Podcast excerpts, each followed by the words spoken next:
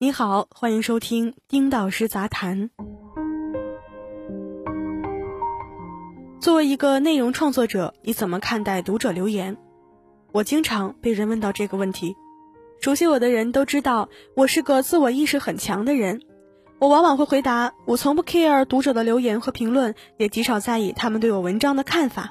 但是从现在开始，我要谨慎的回答这个问题，因为就在本周。科技博主、自媒体卢松松遭遇了一件关乎用户留言的糟心事儿。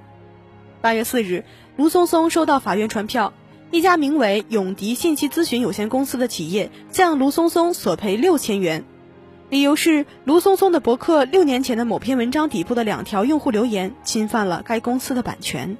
我看了那么多案子，评论侵权的还是第一次见。如果这个案子原告赢了，那么这个领域的司法漏洞也太大了。举个例子，我自己或者我雇佣人注册一个小号，把我的原创文章内容复制几段，然后去自媒体人大 V 的文章底部留言，然后我作为受害者告对方侵权。如果能告赢，那我什么都不用干了，靠这个操作模式就可以发家致富了。针对此事，我和知名互联网律师赵占领交换了意见。赵律师也认为，起诉评论用户的情况非常少见。一般还要先起诉平台，要求提供用户的真实身份，再追加起诉这个用户，而且维权成本太高，基本上都是不划算的，极少有人这么做。是啊，维权成本太高，那为什么还要去维权呢？而且维权的对象还是没有多少油水的自媒体人，而非资金更充沛的四大门户和主流新媒体平台。唯一能够解释的就是，原告正在利用批量维权策略。在成功率不变的情况下，告的媒体自媒体越多，收益就越大。卢松松也告诉我，他认识的多位站长、自媒体朋友也因为类似的原因成为了这家公司的被告，收到了法院的传票。用户的留言和评论有没有版权？目前来看，关于这个争议没有统一的司法解释，著作权法也不会做如此细致的规定。关于这个问题，我觉得要具体问题具体分析。比如，有个用户在某本杂志的某篇文章中看到过一句话：“今天天气不错，我心情大好。”然后他把这句话留言在了他喜欢的某篇自媒体文章后面。我们能说这句话是抄袭侵权吗？那么，假如该用户把两句话甚至一段或者数段内容进行复制，再去留言评论呢？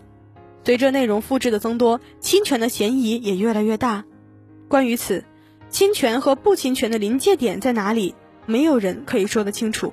撇开这个认定难的问题不谈，我们再来讨论一个话题：假设评论留言的内容确实侵犯了版权，那么留言的网友要不要承担法律责任？自媒体原创者要不要承担法律责任？平台要不要承担法律责任呢？这些问题我也不知道答案，但大家可以畅所欲言，做一些探索。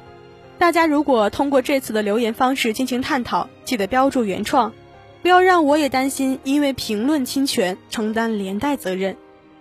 卢松松之遭遇与我心有戚戚焉。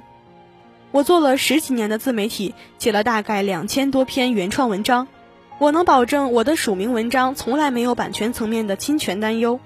在以前，我自认为做好自己就可以高枕无忧，现在呢？我还要担心我的那些读者有没有给我添麻烦，有没有在我的文章下面乱写乱画，评论一些违规侵权的内容。我自己极少看读者评论，我的两千篇文章每一篇都发在各个平台，总数下来怎么也有几十万乃至几百万条评论。那这么多条评论留言，如果有人想做文章挑毛病，那太容易了。卢松松也有此担忧，他担心一旦这个口子开了，就止不住了。是啊，假设今天一条留言评论赔偿六千元，那么明天十条就是六万，后天一百条就是六十万，从此源源不绝。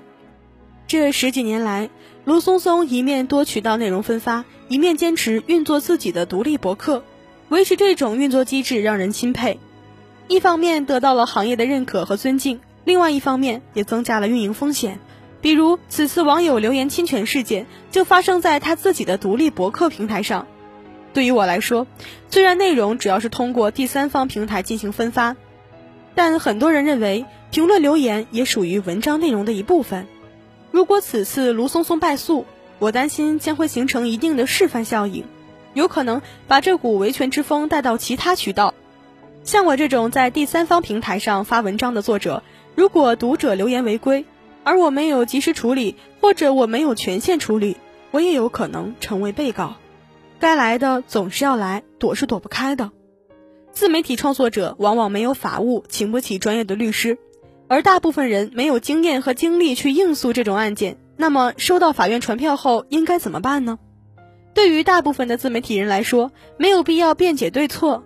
如果能和解就去和解，最好能联系到原告方。索赔金额往往很虚，有讨价还价的余地，花钱消灾了事是上上之选。至于很多人担心后续的钓鱼维权，也大可不必。自媒体往往没有多少油水，很少有机构愿意耗费精力向自媒体常态化索赔。如果无法和解，对方非要开庭举证走司法渠道，那么也积极应诉。索赔的金额主张也很难得到法庭支持，实际赔偿金额一般也不会很高。当然，对于我这种自媒体来说，由于性格问题，只要我认为我自己没错，那么绝对不会和解，一定会不计得失的应诉到底，或者对方主动撤诉。不过这样做法过于耍小孩子脾气，其他人不值得效仿。以上就是本期所有内容，我是呛呛，本文作者丁道师。欢迎订阅我们的频道，我们下期见。